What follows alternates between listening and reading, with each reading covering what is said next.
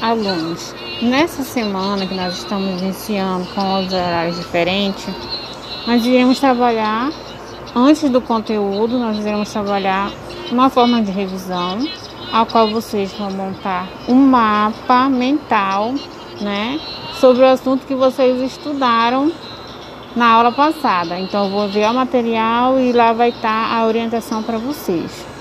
O que é um mapa mental? É a forma que você organiza as ideias de um determinado conteúdo que você estudou para que você possa, né, revisar esse conteúdo e assimilar de forma melhor esse conteúdo, certo?